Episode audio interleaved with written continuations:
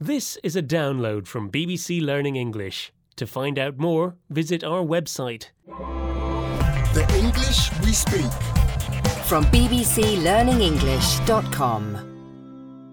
Welcome to the English we speak. Hello, I'm Feifei. And hello, I'm Rob. Uh, Feifei, why the sad face? It's not a sad face, it's an angry face. Oh no, has someone upset you? They sure have. I've just overheard Neil saying I have no fashion sense.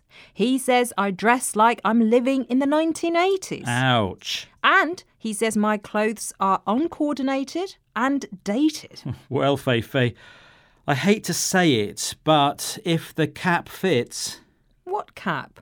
I don't wear hats. No, Feifei, I mean, the criticism is probably true, and you should accept it. In other words, he's probably right. Hmm, Rob, I can't believe you agree with Neil. Hmm, let's hear some examples, shall we?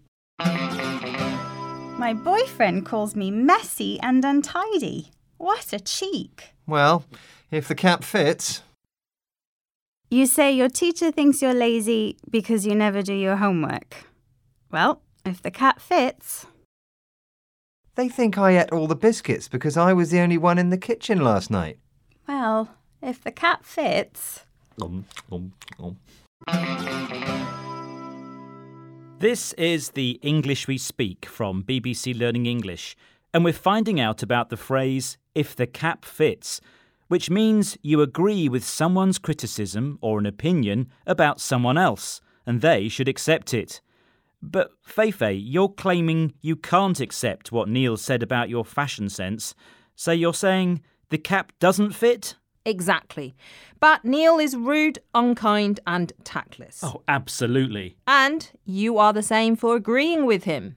So, Rob, if the cap fits, I know, I should wear it.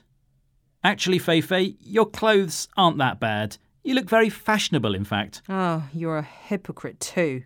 Rob, keep wearing that cap. Oh, Fair enough. See ya. Bye.